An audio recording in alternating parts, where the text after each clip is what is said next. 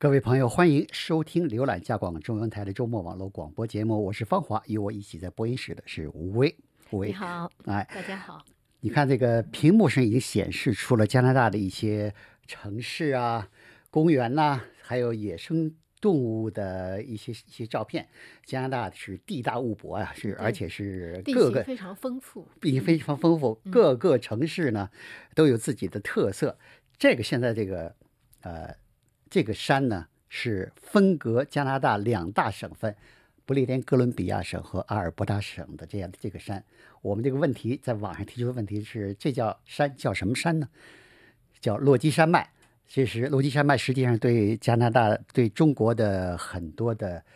游客来说是不陌生的，因为著名的班夫公园和哥伦比亚冰川都在那里。这应该是加拿大最著名的景点。最著名的景点。现在呢，更加著名的是什么呢？因为现在加拿大是国内政坛上跟经济界打了几年的仗，也是围绕着这个这个山，跟这个山也很有关系。就是什么呢？衡山输油管道项目项目呢，现在又是第二次上马。这个上马之前呢，是一加拿大议会先通过了一个法案，这个法案是第叫什么？第六十九号法 C 六九 C 六九号法案，对，就是这个星期一，这加拿大的政府通过了这个法案。这个这所谓 C 六九法案，它实际上是对好几项法律章当中关于呃，一个是环保评估，一个是原住民咨询、公众咨询这方面，在这方面的这些条款呢，做了一些修改。那么这个法案在在星期一通过了，实际上好像是虽然通过，但是在通过的过程是呃挺不顺利的，特别是参议院呢，过去大大家都说的加拿大的参议院有点是跟橡皮图章差不多，但是现在这次参议院呢，呃，提出了很多反对的意见，反对的声音还还还是不小。对，这个是在这个三读通过之前，周一通过的呢是就是众议院的三读。那么在这个三读之前呢，它实际上有一个就是参议院的委员会，就是他要他这个就是来回来去的，就是你你讨论了再交给他，他那边再讨论。参议院在这个之前呢，曾经有一个委员会，他提他在读了这个法案以后，审议了法案以后，提出两百条意见，提出两百条修改意见。那么在这两百条修改意见呢，呃。政府就是还是接受了一些，总共接受部分接受和全部接受的加起来大概九十九条，但是还是就是么，就是大部分还是就否决了。是在这个情况下呢，是把它给就是这个算是通过三读。现在呢，就是这个法案就到了参议院的手里，等到参议院再通过以后呢，就可以成为法律了。当然，最后还有一个形式已经通过了，而且是参议院呢在通过之前虽然是表示了不少反对的声音，但是在通过的过程中呢，这个。这个自由党，虽然他不叫自由党议员，他叫独立嗯派议员，但是都是自由党这个政府总理呃那个任命的，而且他这个他们这一次呢倒是没有给 特给特鲁多政府添太多的麻烦，通过了这个法案。现在就是这个法案呢，因为它涉及到就是说我就是一个是环保咨询，还有原住民咨询，呃，环保评估、原住民咨询、公众咨询，这实际上就是等于是说是在保护，就是怎么样让这个输油管道安全不出错，而且呢就是能够能够顺利上马。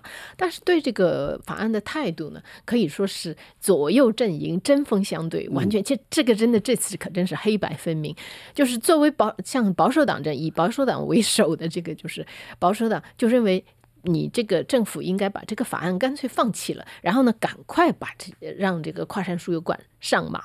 但是呢，像那个新民主党呢，就认为说你应该放弃的是输油管项目，然后呢，这个法案呢也还应该更加严格。那自由党政府就有的说了，你看左边的反对，从左边的观点说，右边的反对从右边的观点说，那我这个在中间的立场来说呢，那就是最对了。对，就是说我既顾及到，因为一边是说经济重要，另外一方就是说环保重要，那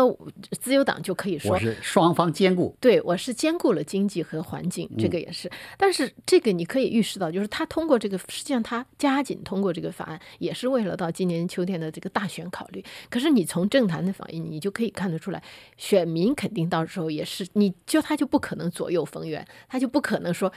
一这个法案一出来，立刻就开始就是一方表示失望，另外一方嘛就还就就还比较高兴。现在就是反对的意见呢，就认为说你这个评估一程序太复杂了，你这样你这个一一评估这么几年，然后又咨询，然后又通不过，那个嗯。这个输油管道这么大的项目，通常你是需要外资的，那个外国外国投资者都吓跑了，就是他不会再来。这样保守党就认为说，你通过了这个法案，可能你就可以让跨山输油管上马，但是他要上马，他可能是加拿大最后一个大型的这个 能源输出，就等于是说这变成了对，而且就绝意思是说以后呢，很多人一看，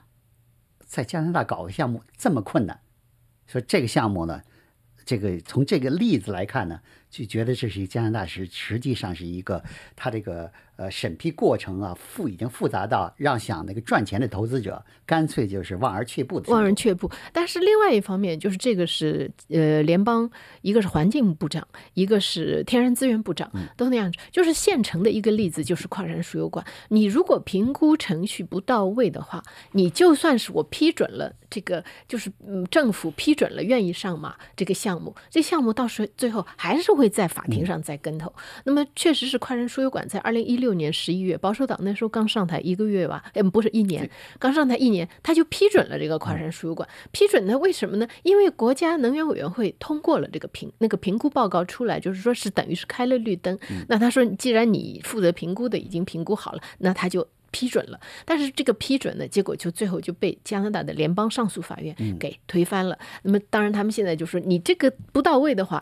你一样还是开不了工。所以呢，现在就是这个中间实际上你要取得一个平衡，这个平衡是不是取得了，了这个还要看。为了这个满足最高呃满足这个加拿大这个联邦法院提出的这个条件呢，呃，特鲁多的自由党政府呢，确实是这次做了功课了，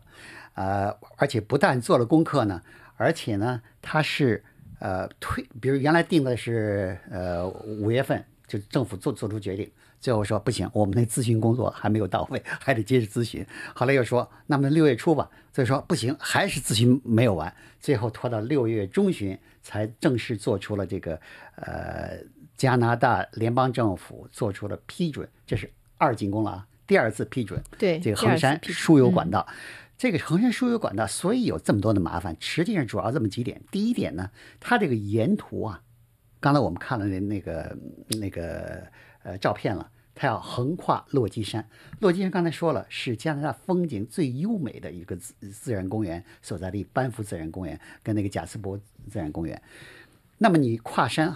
输油管道，那真要是石油泄露了，你这么一大片这个野生自然保护公园，那肯定是受到污染了。还有一个就是，那么跨过了落基山脉，接下去是什么？接下去是伯利哥伦比亚省，呃，这一大片那个呃所谓的受到保护的呃这个地方。那那里边都是加拿大的一个太平洋的呃鲑鱼呀、三文鱼洄游的地方，你那个地方再给人污染，而且那个地方是是土著人居住的地方，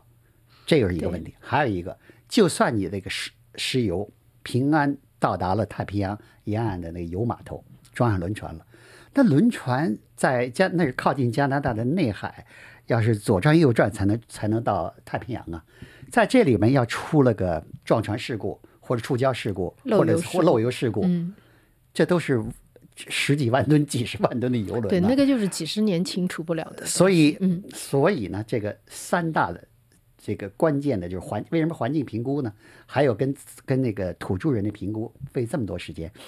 土著人不是一个部落，那是几百个、上百个部落的沿线，这些呢，有人支持，有人反对，而且有的部落里边也是有的人支持，有的人反对，所以要真是得到这这些人的这个呃支持呢，就是呃，你说咨询吧，咨询就肯定听人家同意跟不同意，特别是不同意的意见，人家发表了不同意的意见，你怎么办？他要是他要是不同意见，说你应该加强保护，如果你能采取加强保护措施，这算容易办了。就是所谓就是花钱能办的事情就不是问题。比如说我花钱保护了这个环境就不是问题。问题是如果人家的立场是你不管怎么，我就是坚决反对你，你怎么办呢？所以这个这种咨询，什做到什么程度上算是充分咨询了土著人的意见，这还是很有争议的。所以加拿大联邦政府。做出了二次上马决定以后呢，人家环境保护组织跟一些土著人立刻就说了，等着我立刻就上法庭再次挑战你这个是否，呃是否合乎法规。所以就说是加拿大联邦政府内阁做出决定，第二次批准衡山输油管道项目上马。往好了说，这个能上马，但是呢，往坏了说呢，什么时候能建成呢？就是完全是另外一回事儿。对，这个中间因为确实是还有又涉及到，就跟上一次一样嘛，就是你批准了以后，如果是有有人告上法庭，法庭如果受理的话，这个接下来还会有还会有有的这个官司可打。对，现在呢，联邦政府加拿大联邦政府呢，已经是在呃几个月前呢，斥资了三四十亿加元，四十五亿，四十五亿加元、嗯买断了这个衡山输油管道的所有权，所以买断他也是没办法。人家私营公司啊，说我不干了，你这个太复杂，我看不到我赚钱的前景，我这风险太大了，说我不干了。联邦政府那那那怕这个这是，呃，这个夭折呀，说那行，你把你股权卖给我，你把你已经这个进行的准备工作什么的都移交给我，花了四十五亿。按当时的这个不少专家的说法来说呢，这个价钱是出高了。嗯，对，是有这样的说法，而且接下来的那个就是输油管的这个扩建过程工程，现在的就是预估造价是七十五亿。七十五亿，所以这个联这个纳联加拿大联邦政府既然是背下了这个呃呃财政负担，那么加拿大的纳税人要要得往里添多少钱，这还是一个问题。而且呢，这个呃联邦自由党政府在这次公布说再次上马决定的时候说了说两点，他这两点就是为了争取那些反对的人呢停止反对。他说第一呢，我要把这个呃。管道卖了之后呢，这些收回收回来的钱，所有的钱都要用于投资新技术。对对，哎这这一点蛮重要。哎，投资所谓的新能源技术，就是用那个干净能源的技术。第二点呢，就是它这个每年收取的这个联邦的税收啊，因为你输油管道运油嘛，那那就有收入了，收取税收呢，这所有的钱呢，也都要用用来保护环境。所以他就说呢，呃，靠这两条，好像说是你看我就是发展经济跟保护环境二但是这。个这个是二者兼顾，这两边确实你不可能全取同时取悦两拨人。你就换了你，如果是说有个输油管在你家后院跑，在你家附近通过，你你也不会高兴，就是你会希望它离你你离你自己的家远一嗯点。但是作为阿尔伯塔省，它被困在这个里面，就是它的这个油运不出去，只能依赖美国市场，所以说这也是一个很大的问题。嗯所以他这个说呢，所以这个特鲁多他强调一点，就说是这个加拿大的油砂矿资源、石油资源跟天然气资源是加拿大宝贵的自然资源财富。现在就是由于缺乏这个外运的渠道，让加拿大的这个等于是呃。加拿大的这个宝贵的资源呢，卖不出好价钱，等于加拿大对经济呢在流血。所谓流血，确实对，就每天损失的都都是这个很可观这。个价钱呢，原油的价钱，加拿大这个每桶的原油的价钱，卖的还不到人美国原油价钱一半儿所以真是说卖一桶那就损失一，就是损失这个几十几几十美元的这个钱。所以从这这一点来说呢，呃，这也确实是需要一个解决的问题。所以对于呃考验特鲁多自由党政府的是他一一大考验，而且是他马上就要面临的这个大呃选民的对他的评估。这个时候才见真功夫，就是你你做做总理，不是说你你光有风光的时候，你这就是这就是当家当家做管家是吧？平常呢，就是特鲁多刚上台几年，习惯了到哪里都是人家抢着跟他呃合影啊，照那个用手机呃照那个 selfie。现在他尝到了，就是不是光是这么风风光光就就完了的事情，还得干一些承担一些这个实际的责任，而且这个实际责任呢，往往是让你左右为难的责任。对，还有一个这个呃跟这个环境有关的这个题目呢，是加拿大呢，呃广播公司呢出钱赞助了一个民意调查。这个民意调查很有意思，他就是想搞清楚啊，加拿大人嘴上说环保，越来越多的加拿大人，多数加拿大人都说呢，他说环保是他们关切的问题。对，这个这个是愿意愿意搞，给人给大家的意思是，好像好像是加拿大人已经已经是觉得对政府这个缺乏行动已经受不了了，就是非得要是这个采取实际措施。那么这个民意测验想看看加拿大人到底想付出多少代价，因为嘴上说了一回事，让你掏钱包，让你自己改变自己生活方式，那就是另外一回事了啊。这个民意测验的结果呢，挺有意思。说呢，虽然差不多三分之二的加拿大人说他们认为解决地球表面升温的问题呢，是一个紧迫的问题，啊，实际上民意测验说加拿大人最关心的两大问题，第一个是这个生活费用上涨的问题，第二个就是地球气候变化所带来的问题，所以这占第二位的。好，但是呢，这个同一民意测验还发现呢，你真要是说问加拿大人，好了，你说这个问题是你最关心的两大问题之一，你愿意多交多少钱税钱？每年多交多少钱，让政府用来解决这个地球变暖问题？一半的加拿大人说，嗯，就或者说是一分钱都不愿意交，或者说呢可以交，但是呢最多不能超过每年一百块钱，一百加元。这一百加元什么概念呢？不少加拿大人都喜欢订这个所谓的呃 Netflix 这个。呃，流媒体的这个电视电视节目能看很多很多的美剧，一年呢都要花一百二十加元。这个加拿大人百分之五十的加拿大人或者一分钱都不愿意多付税收，或者说呢可以多付点钱，但是呢最多不能超过一百加元。换句话说，另一半的加拿大人是比较积极的，愿意多花超过一百块钱，但是有一半的加拿大人说呢。甭想着从我腰包里多掏出钱来，一百块钱是我的上限。这个以前我们在这个节目里面曾经，我我记得曾经报道过一个心理学的研究，就是说这个心心理学家的研究，就是说人类是一种非常不善于去预见未来危险的一种动物，就是它一般来说，大家一个是只看眼前，一个就是说。还是从自己出发，还是从自家出发？所以从这个角度上来讲，你说你关心的一个是你关心的那两大问题，实际上都是都是出自自自身。但是呢，你的这个环境呢，这个是比较远的，就是一个是那个。另外别忘了，刚才我说了，这这个调查表示呢，加拿大人最关心的问题呢是生活费用的上涨。对，换句话说，这个钱包里的钱越来越少，这个需要交税的钱越来越多。你要让他每年虽然不多，一百加元。他也觉得是这个是属于他的第一个问题，是他最关心的问题，就是就别让他从腰包里掏的钱最多了。另外呢，就是说是虽然百分之七十五的刚才说百分之七十五的加拿大人说呢，必须采取行动解决地球变暖问题，但是问他说，那么你想采取什么个人的行动来帮助解决这个问题呢？啊，是不是愿意多花钱？你所以这个这个加拿大人的选择呢挺有意思，说呢是。有百分之七十五的加拿大人说呢，他们是愿意改变自己生活方式。其中呢，百分之二十五的人说他要采取愿意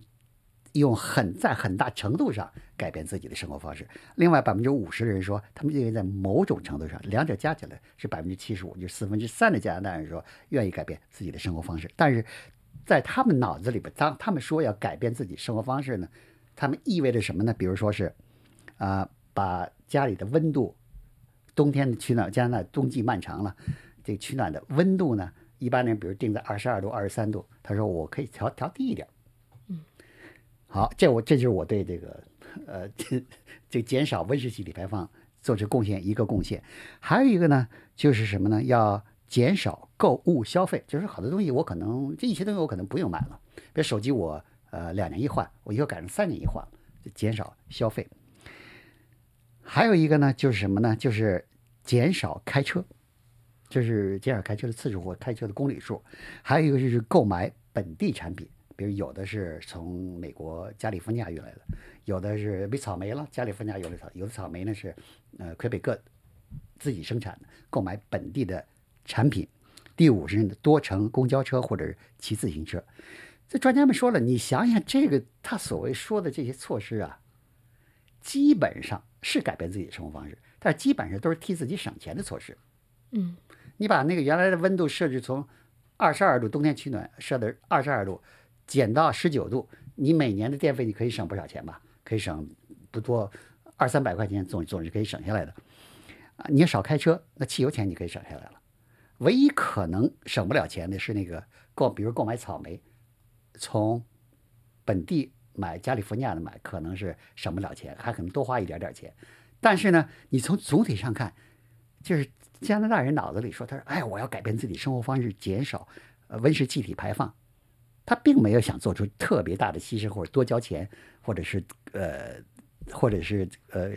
在很大的程度上改变自己现有的生活方式他对自己嗯的生活质量的追求还是蛮高的。是，但是你从另外一方面讲，你不能说就像一个人做好事，或者是说做义工，你不能说他只有在对别人好。有的时候就是我们说不要把这个呃把好人一定要要求他做到圣人才算是好人，就是你他即使是就是对自己也有好处，对环境也有好处，我觉得这个还是应该值得鼓励的。你不能说只有对只对环境有好处，对自己一点好处都没有，这才叫这这才叫贡献。所谓所谓就是要求这这就比较高吧。实际上就是咱们呃咱们老祖宗就说的事情，叫大禹治水的时候叫什么呢？叫做不能堵。只能疏导，叫因势利导。所谓因势利导，就是你把你想干的事情，让那个呃，让那个民众的跟他利益呢协调起来，绑到一个方向上去，他就愿意跟你走了。就是，你就你要非要鼓励人去堵枪眼，这个没有几个人做得到的。还有一个题目呢，是讲的是什么？讲的是呃，这个大麻合法化以后的第二步，马上就要开始了。对啊，这就是因为第一步就是大麻吸食大麻嘛，现在就是呃卫生部也就是上个星期吧，刚刚出台了一个就是规定，这个规定就涉及到大麻食品、嗯提纯大麻。还有一个就是说，呃，局部的外用制剂，比方说你你那个膏啊、油膏啊这些粉呐、用来就是擦，用来消炎也好，止痛也好，或者是护肤，甚至就是护肤用干嘛能护肤？那就不知道了。但是就是这个现在就是你是可以生产了，如果有厂家愿意，就是他有客户的话，有厂家如果真能证明大，大麻对护肤有作用的话，那不得了，这销的不得了了。现在就是 它规定出台了以后，七月十五号开始，就是厂家就可以开始提出申请了，就是现那些已经有执照的就可以提出申请，然后他还要给出就是给出他的那个他比方说他要申请要做什么产品，你得给你得让卫生部有一定时间去检查去评估，然后最早呢可能在今年十二月中旬的时候，这些呃产品就可以上市了，不管是大麻的，比方说饼干呐、巧克力啊、糖果啊，还有就是这些呃外用的这些油膏啊，什么时候可以上市？十二月中旬，十啊，二月十五正好赶上号。对，就是在这个时候，如果到那个时候还没有准备好圣诞礼物的人呢，就是差不多就可以考虑这个了。但它这些安全，它这些这个措施呢，就是这些规定，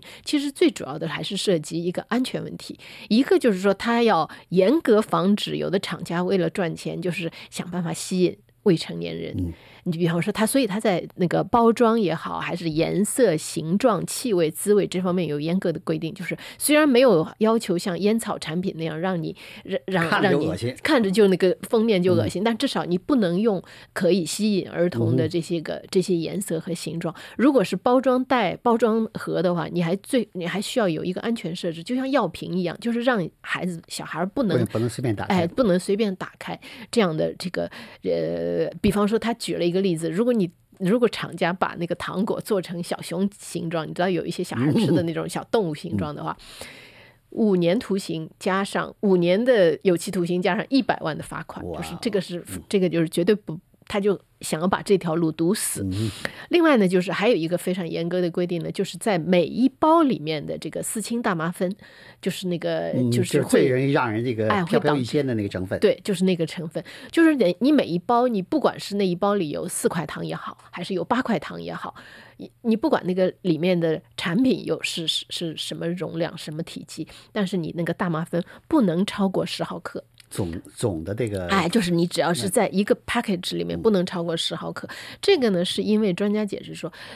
吸食用大麻比吸大麻更容易过量，因为吸大麻在半个小时以内，你马上就会有反应。你有反应了，你差不多你就大概知道自己就是到了什么程度了，是不是可能就要停止了，你不能继续吸。但是食用大麻呢，它是通过消化道进入进入那个肝脏，然后嗯这个过程就慢得多。有的人新陈代谢慢一点，他可能到三个小时以后他才会有反应，所以当时就是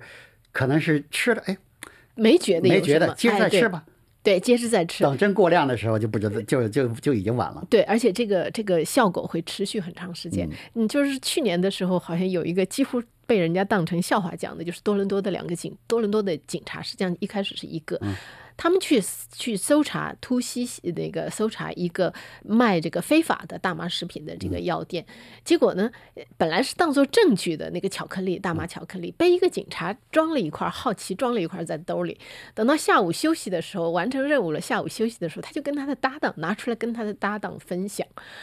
结果吃了以后，他算是新陈代谢快的，半个小时以后就就剧烈反应。把他给吓的那个，我也不知道这个 CBC 是怎么拿到那个录音的，就是他报警的那个录音。通常警察如果叫后援、呼叫后援或者是呼叫救护车，都是因为有受害人。这次他说这是为我自己，我觉得我要死了，就